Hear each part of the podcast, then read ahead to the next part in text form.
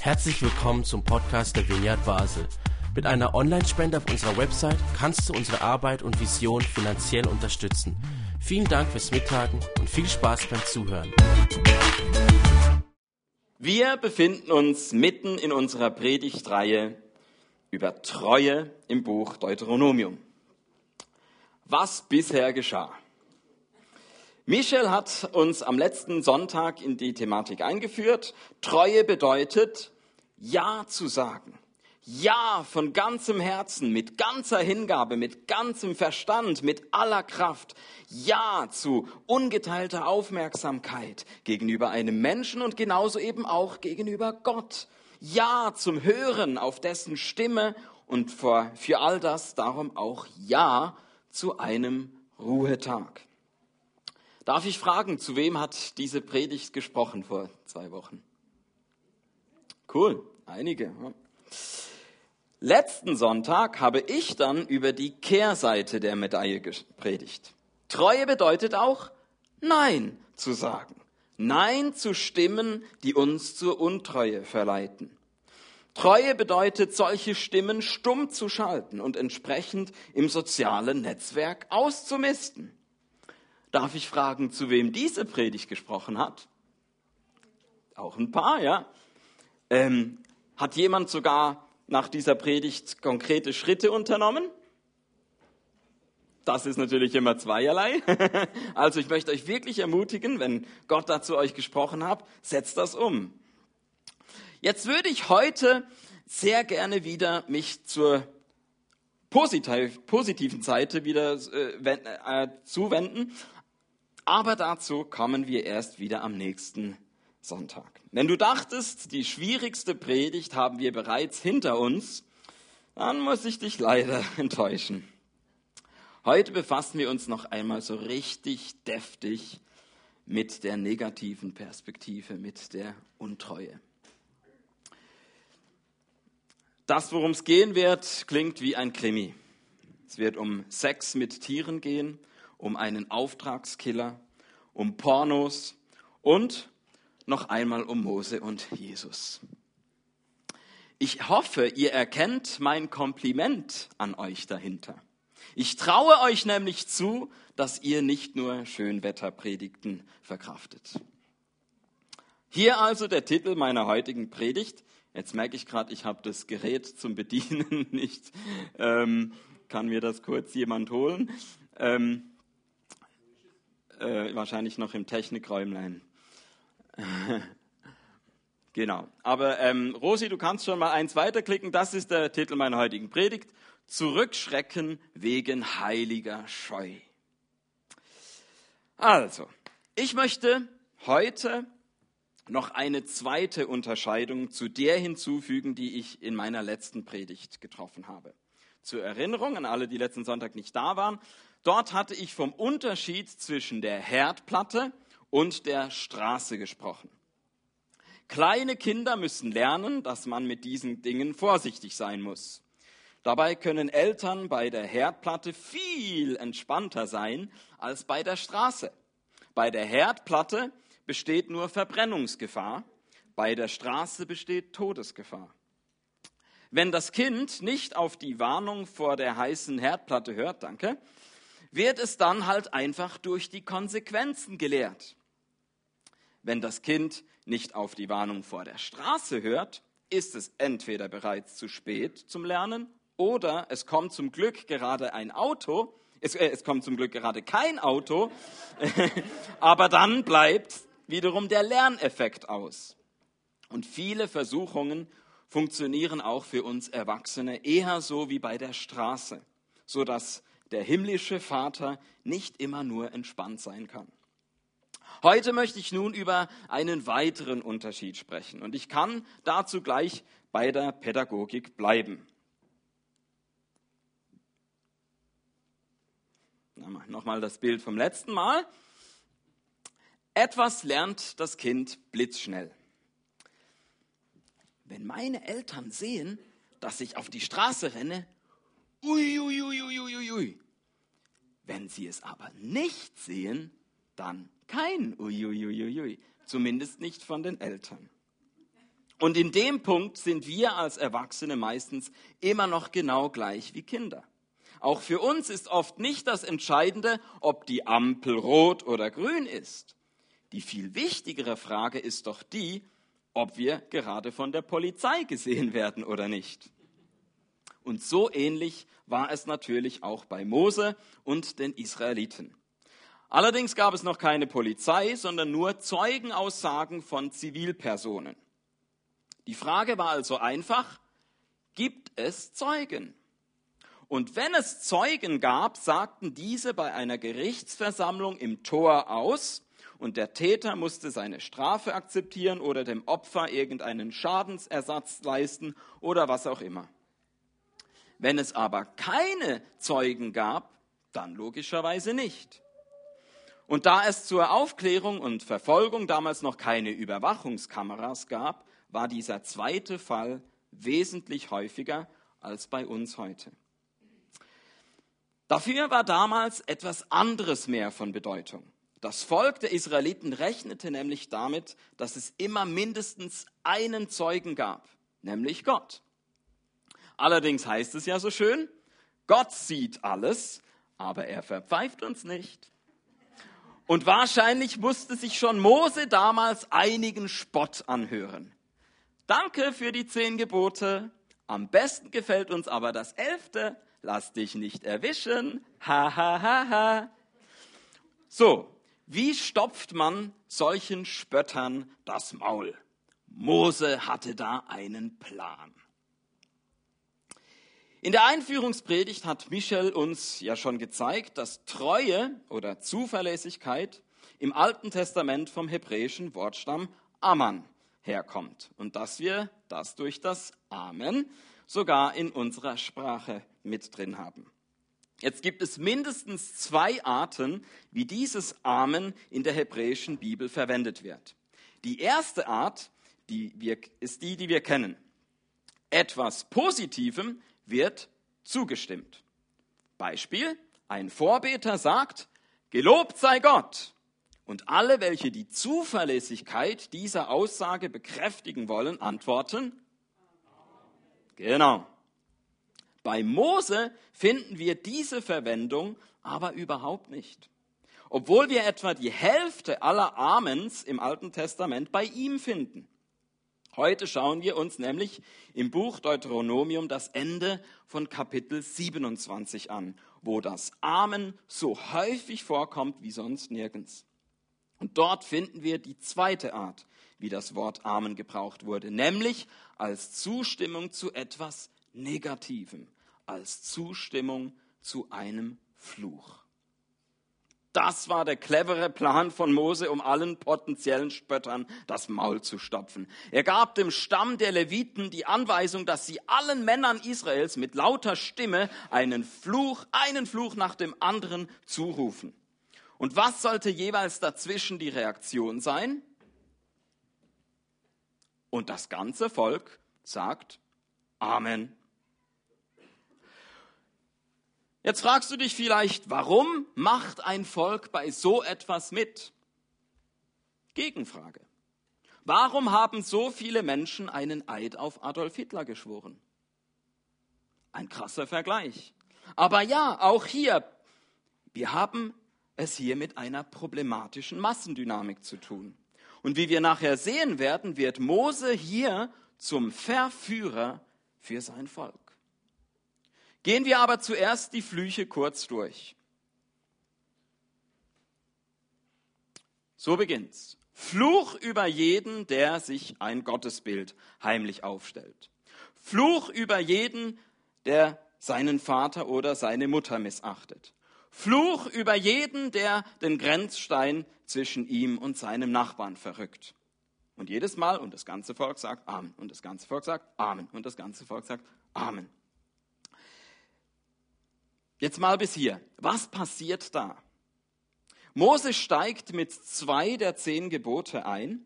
Du sollst dir kein Bildnis machen und ehre Vater und Mutter. Und um dann mit dem dritten Punkt bereits die Gesamtheit der 613 Gebote anzutippen. Und das Volk gibt eine sogenannte bedingte Selbstverfluchung zur Antwort. Wir kennen das heute noch durch Beteuerungen wie möge ich tot umfallen, wenn ich nicht die Wahrheit sage. Und solange man auch wirklich die Wahrheit sagt, hat man ja mit so einem Schwur noch kein Problem. Der Fluch soll ja nur dann eintreten, wenn der Grenzstein doch verrückt wird oder der Vater bzw. die Mutter doch missachtet wird oder das Gottesbild doch aufgestellt wird. Amen bedeutet also in diesem Zusammenhang, ich bekräftige die Zuverlässigkeit dieser Aussage, indem ich Gott als Eideshelfer anrufe, als Zeuge, als Richter, als Rächer. Das soll eine maximale Hemmschwelle erzeugen, so dass man gegenüber Gottes Weisung nicht untreu wird. Gehen wir weiter. Fluch über jeden, und jetzt habe ich so ein bisschen zusammengefasst, der benachteiligten Menschen nicht hilft. Fluch über jeden, der Sodomie, Inzest oder ähnliches begeht. Jetzt an dieser Stelle kann man den Sinn dieser Flüche durchaus auch nachvollziehen. Der Schutz der Schwächeren ist hier im Blick. Wenn man einen Blinden zum Spaß auf den falschen Weg führt oder wenn man mit einem Tier sexuell verkehrt, wie sollen die sich wehren? Eine Zeugenaussage können sie ja nicht machen. Der Blinde hat nichts gesehen und das Tier kann nicht sprechen. Und jetzt könnten wir einen Moment innehalten und vielleicht kommen uns solche Nachrichten aus den, in den Sinn von dieser Kategorie, von Gemeinheiten. Und wo wir vielleicht auch manchmal denken, hätten die Täter doch wenigstens Angst gehabt, dass ein Fluch sie trifft. Hätten sie doch wenigstens es sich so noch einmal anders überlegt. Und wären die Opfer doch wenigstens auf diese Weise geschützt gewesen. lesen wir die Flüche aber noch zu Ende. Fluch über jeden, der heimlich einen anderen erschlägt. Fluch über jeden, der sich dafür bezahlen lässt, einen Schuldlosen zu ermorden. Fluch über jeden, der die Bestimmungen dieses Gesetzes nicht genau befolgt. Mose schließt mit zwei spezifischen Fällen beim Gebot, du sollst nicht töten. Also auch wieder mit besonderem Blick auf Hinterhältigkeit, wie bei so einem Auftragskiller. Und mit dem letzten Punkt ist spätestens auch alles mit gemeint, was Mose nicht explizit genannt hat.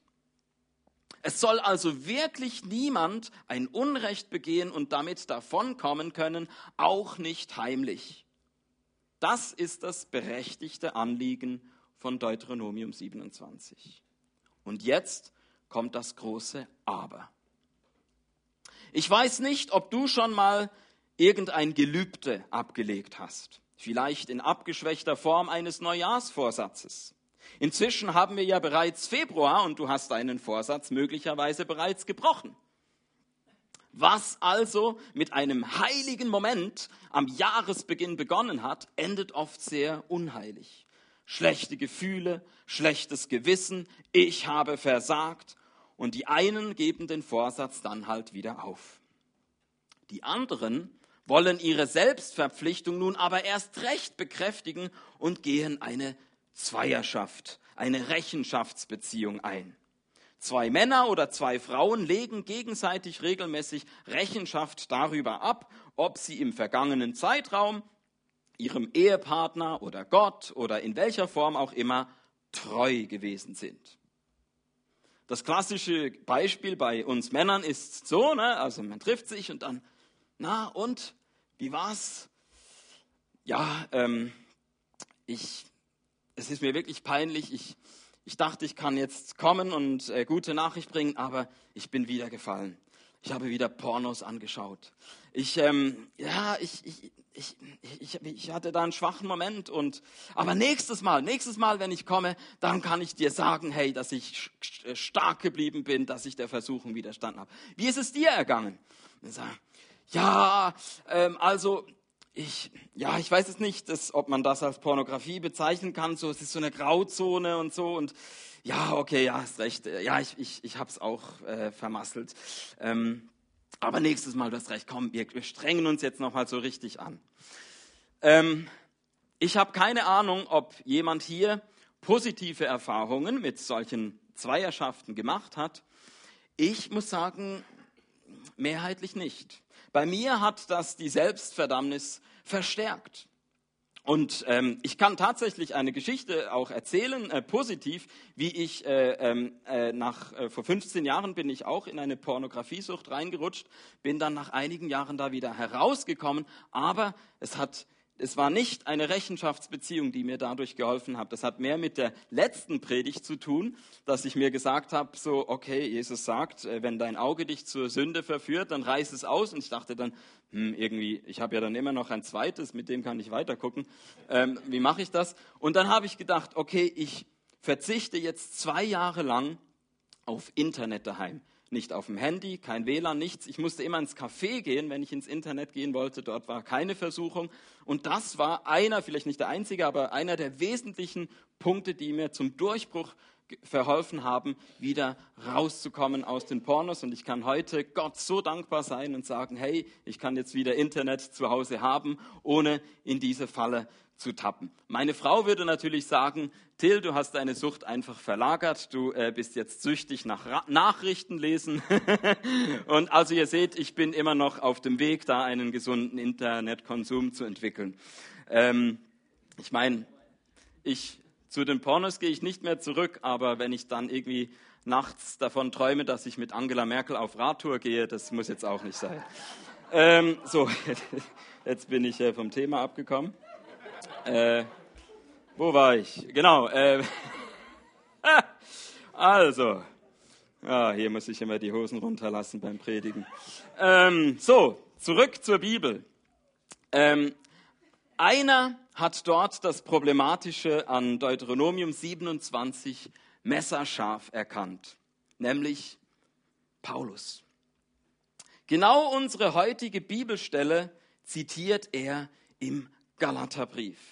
Lesen wir dort im Kapitel 3 gleich mal die Verse 10 bis 13. Die, die durch Erfüllung des Gesetzes vor Gott als gerecht bestehen wollen, leben unter einem Fluch.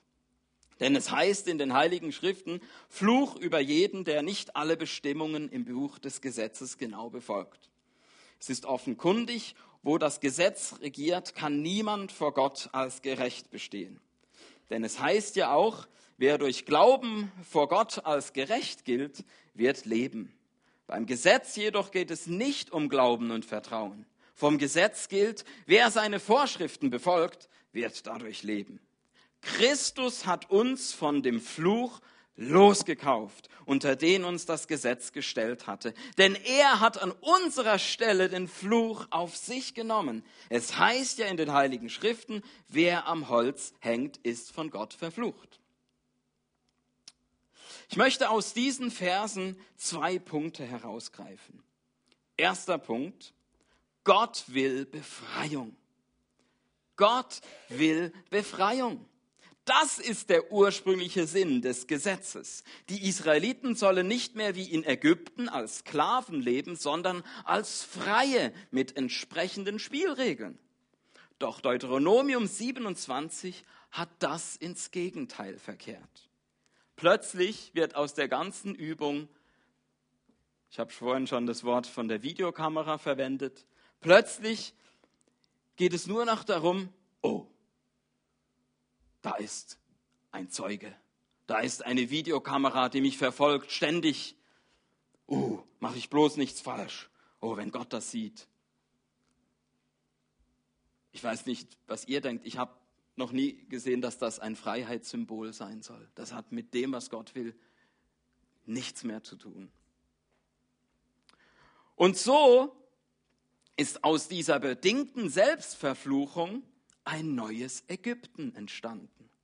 Und der alte Mose war plötzlich nicht mehr Teil der Lösung, sondern Teil des Problems. Und darum bringt Paulus die frohe Botschaft, das Evangelium von einem neuen Auszug, nämlich durch Jesus Christus. Dieser ging ans Kreuz, um alle loszukaufen, für die das Gesetz zu einem Fluch und zu einer bedrückenden Macht geworden ist. Zweiter Punkt. Gott will Beziehung. Gott will Beziehung. Er will nicht einfach Befolgung um der Befolgung willen, Erfüllung um der Erfüllung willen. Paulus macht hier eine zugespitzte Gegenüberstellung, bei der wir aber sehr gut aufpassen müssen. Was genau ist nämlich neu am Neuen Testament? Was würdest du sagen? Was ist neu am Neuen Testament? Es gibt seit Martin Luther auf diese Frage eine sehr einfache Antwort, die aber auch eine sehr schlechte Antwort ist. Bei Mose ging es um Werke, bei Jesus geht es stattdessen um Glaube. Das ist zumindest heute sehr unfair gegenüber römisch-katholischen Menschen und auch sehr unfair gegenüber jüdischen Menschen. Das war eine Parole, mit der sich Luther abgegrenzt hat. Und die Geschichte ist seither weitergegangen. Das mag damals berechtigt gewesen sein, zu einem gewissen Grad, aber römisch-katholische Menschen sind heute nicht mehr so wie im Spätmittelalter. Und auch jüdische Menschen sind heute nicht mehr so wie die Gegner von Jesus damals. Darum müssen wir diese Gegenüberstellung ein bisschen vorsichtiger formulieren. Und da kann ich auch wieder an Michels Einführungspredigt anknüpfen. Welches griechische Wort wird mit Glaube übersetzt? Weiß es jemand? Pistis. Und welches griechische Wort, genau, Pistis ja, heißt Glaube. Und welches griechische Wort wird mit Treue übersetzt? Genau, auch Pistis. Ersetzen wir also Glaube durch Treue und lesen wir noch einmal, was Paulus schreibt. Wer durch Treue vor Gott als gerecht gilt, wird leben. Beim Gesetz jedoch geht es nicht um Treue. Wie bitte? Beim Gesetz geht es nicht um Treue. Da würde Mose aber heftig widersprechen. Genau aus diesem Grund ist Treue doch der Titel unserer Predigtreihe über das Buch Deuteronomium. Worum soll es denn hier sonst gehen? Ist das wirklich das, was Paulus sagen will? Ich denke nicht. Seine Zuspitzung will vielmehr Folgendes sagen. Beim Gesetz geht es nicht mehr um Treue, sobald wir es von der Beziehung zu Gott lösen loslösen. Beim Gesetz geht es nicht mehr um Treue, sobald wir es von der Beziehung zu Gott loslösen. Zu einer innigen Treuebeziehung gehören aber selbstverständlich auch entsprechende äußerliche Taten. Also lasst uns bitte damit aufhören, dass wir bei konkreten Ausdrucksformen sofort Werkgerechtigkeit wittern, insbesondere in der römisch-katholischen Kirche oder im Judentum ist es für Paulus seit Jesus egal, was er erfüllt und was nicht. Soll es uns egal sein, was wir befolgen und was nicht? Nein, das ist nicht der Unterschied zwischen dem Alten und dem Neuen Testament. Für Paulus ist vielmehr das der Punkt. Nicht das Gesetz des Mose ist entscheidend, sondern die treue Beziehung zwischen Jesus und uns. Oder kürzer, der Messias steht über der Torah. Das ist der Unterschied zwischen Christentum und Judentum. Wenn ihr also am 20. Februar unseren jüdischen Gast beim Talk im Royal hört, dann denkt bitte nicht so, ah, da ein werkgerechter Rabbiner, sondern so, ah, da einer, der einfach nicht mit uns einverstanden ist, dass Jesus Christus über den Gesetzen der Torah steht. Kommen wir nun zur Zusammenfassung und zur praktischen Anwendung. Am letzten Sonntag habe ich die Gemeinsamkeit von Mose und Jesus betont. Die Gemeinsamkeit von Arte und Ente, vom Alten Testament und vom Neuen Testament. Das, was ich gesagt habe von diesem himmlischen Vater, der manchmal nicht so ganz entspannt sein kann, das äh, ist auch, haben wir auch bei Jesus gesehen. Der kann auch ziemlich in Fahrt kommen, wenn es um Untreue geht. Heute habe ich jetzt aber diesen Unterschied herausgearbeitet. Wovon sind wir in der Vineyard Basel zusammen mit Paulus überzeugt? Doch hoffentlich davon, dass unsere höchste Treue und oberste Loyalität letztlich Jesus gelten soll. Jesus ist für uns erstens der ultimative Ausdruck davon, dass Gott für uns Befreiung will. Und Jesus ist für uns zweitens auch der ultimative Ausdruck davon, dass Gott mit uns Beziehung will. Ohne Jesus können wir uns nur schlecht vorstellen, woher diese Befreiung zur Beziehung kommen soll. Ohne Jesus würde für uns immer dieses Zurückschrecken vor dem Fluch der verurteilenden Videokamera mitschwingen. Nur durch Jesus haben wir den Segen erfahren, dass Gottes Blick auf uns eindeutig liebevoll ist. Und Jesus hat uns in Matthäus 18,20 versprochen, wo zwei oder drei in meinem Namen zusammenkommen, da bin ich selbst in ihrer Mitte. Und darum möchte ich zum Schluss die Idee einer Zweier- oder Dreierschaft doch nicht ersatzlos verwerfen. Auch ich habe ein solches Zusammenkommen im Mini-Format nicht nur negativ erlebt. Ich vermisse es zurzeit sogar und möchte euch jetzt am Ende also doch sehr dazu ermutigen, unter folgenden Voraussetzungen. Im Allgemeinen sollte bei Zweier- oder Dreierschaften sichergestellt sein, dass es an oberster Stelle immer um Jesus geht. Betet ihn zu zweit oder zu dritt an, auch wenn ihr dazu keine Liveband habt. Danach darf alles andere folgen, und zwar bevorzugt die Themen, die auch Jesus wichtig sind. Als ich das letzte Mal nachgeschaut habe, war das eher soziale Gerechtigkeit und Bescheidenheit als Fäkalsprache und Nägelkauen. Dann im Besonderen sollte bei Zweier- oder Dreierschaften erstens sichergestellt sein, dass die innere Freiheit vor der äußerlichen Tadellosigkeit kommt. Vielleicht erinnert ihr euch noch an meine Predigt letztes Jahr zum Thema Ethik. In der Vignette Basel sagen wir zu Recht, wir sind keine Moralapostel. Fragt also auch nicht zu zweit oder zu dritt, wie oft und wie lange hast du seit dem letzten Mal Pornos angeschaut? Viel interessanter ist doch, über unser Herz zu sprechen. Stellt die Frage also besser so. Bist du seit dem letzten Mal innerlich freier geworden? gegenüber Sex, gegenüber Geld, gegenüber Anerkennung und so weiter. Bist du seit dem letzten Mal innerlich freier geworden? Und im Besonderen sollte bei solchen Zweier- oder Dreierschaften zweitens sichergestellt sein, dass der Zuspruch vor oder über dem Anspruch steht. Ne, dass Gott uns herausfordert, ist wichtig.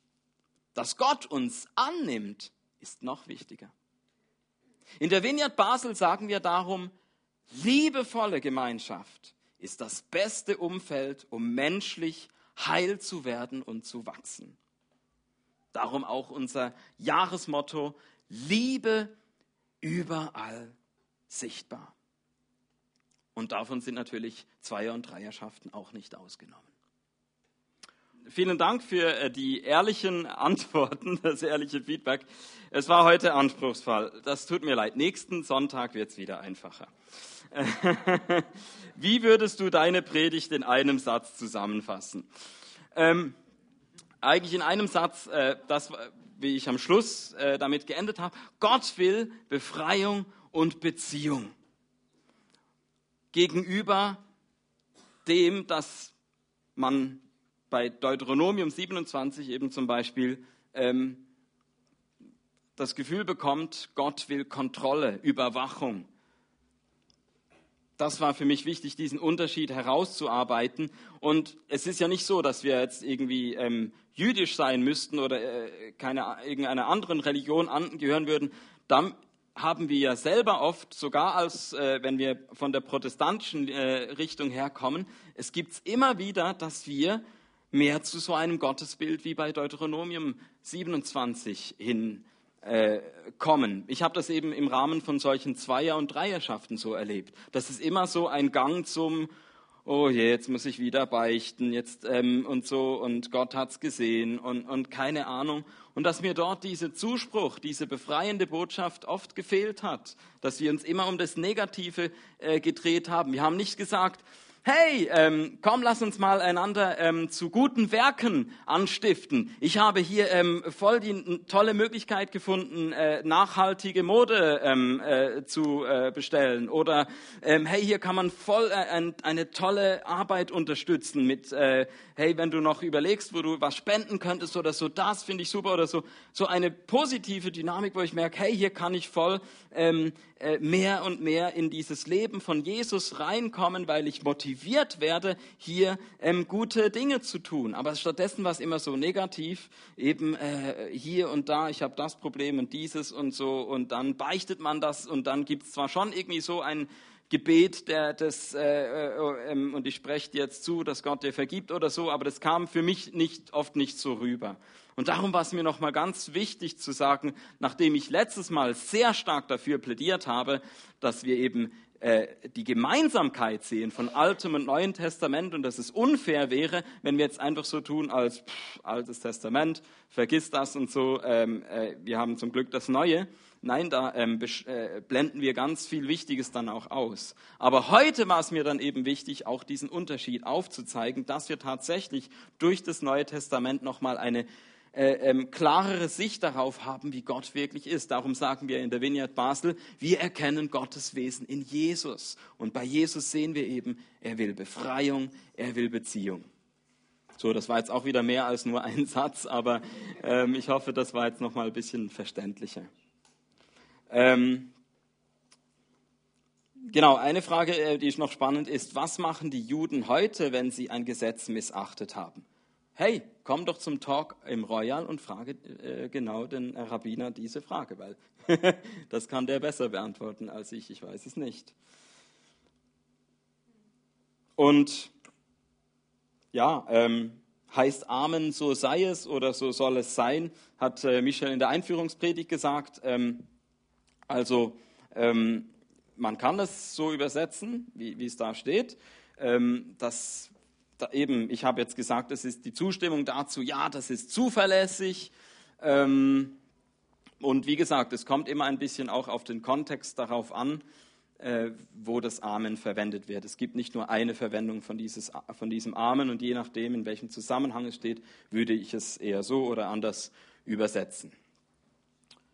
Genau. Und wenn die heutige Predigt bei dir mehr Fragen aufgeworfen hat, als es, mir, als es die Antwort gegeben hat, hey, ist auch gar nicht schlimm weil es geht nicht darum, dass diese einzelne Predigt jetzt für sich stehen soll, sondern im ganzen Rahmen dieser Predigtreihe verstanden werden soll. Also von vorletzten Sonntag bis übernächsten Sonntag, da versuchen wir diesem Buch Deuteronomium entlang zu gehen und so allmählich immer mehr ein Gespür dafür zu bekommen und, und, und, und merken, das ist es, worum es geht. Und ich weiß, es ähm, ist heavy stuff zum Teil, besonders heute.